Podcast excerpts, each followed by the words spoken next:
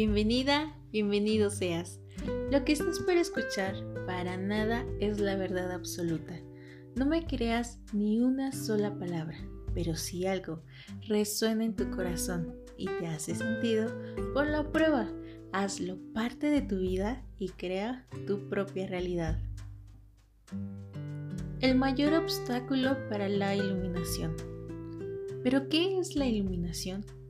Para poder entender este concepto, vamos a contar una parábola.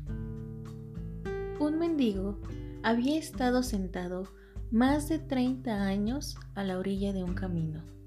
Un día pasó por allí un desconocido. Una monedita, murmuró mecánicamente el mendigo, alargando su vieja gorra de béisbol. No tengo nada que darte, dijo el desconocido y después le preguntó, ¿qué es eso en lo que estás sentado? Nada, contestó el mendigo, solo una caja vieja. Me he sentado en ella desde que tengo memoria. ¿Y alguna vez has mirado lo que hay dentro? preguntó el desconocido. No, dijo el mendigo. ¿Para qué?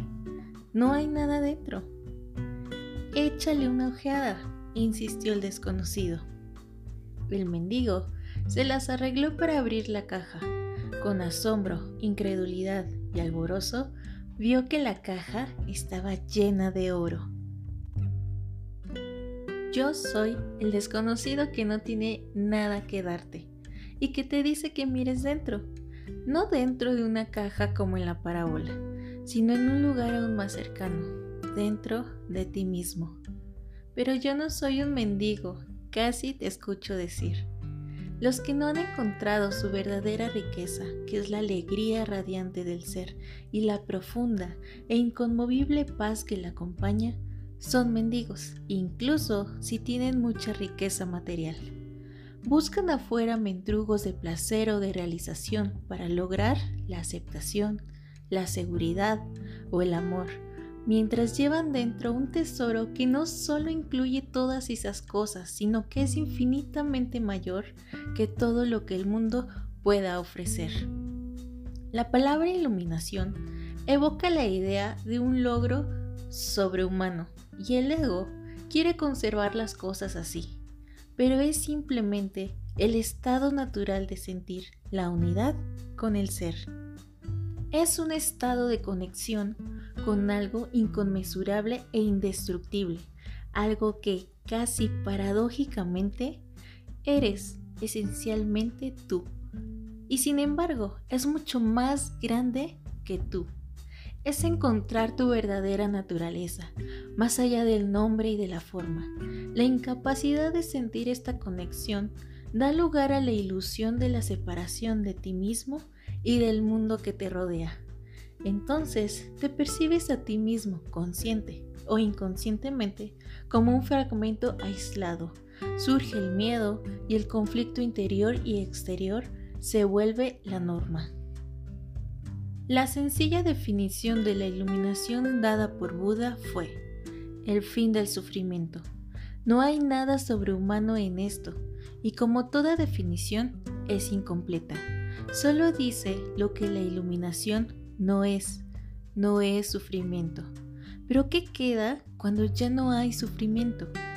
El Buda no habla sobre esto y su silencio implica que tú tienes que averiguarlo por ti mismo.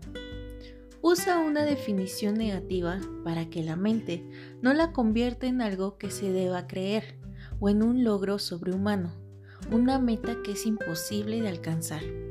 A pesar de esta precaución, la mayoría de los budistas aún cree que la iluminación es para el Buda, no para ellos, al menos no en esta vida. El ser es la única vida, eterna, siempre presente, más allá de las miles de formas de, la vida que están sujetas al nacimiento y a la muerte. Sin embargo, el ser no solo está más allá, sino también profundamente dentro de cada forma como su esencia más íntimamente invisible e indestructible. Esto significa que es accesible a ti, ahora, como tu propio ser más profundo, su verdadera naturaleza. pero no busques captarlo con la mente. No trates de entenderlo. Tú puedes conocerlo solo cuando la mente esté inmóvil, cuando tú estés presente, cuando tu atención está completa e intensamente en el ahora, se puede sentir el ser, pero nunca puede ser entendido mentalmente. Recuperar la conciencia del ser y permanecer en ese estado de sentimiento-realización es la iluminación.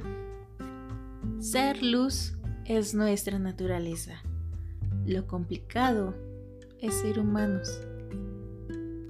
Y así es. Gracias. Hecho está.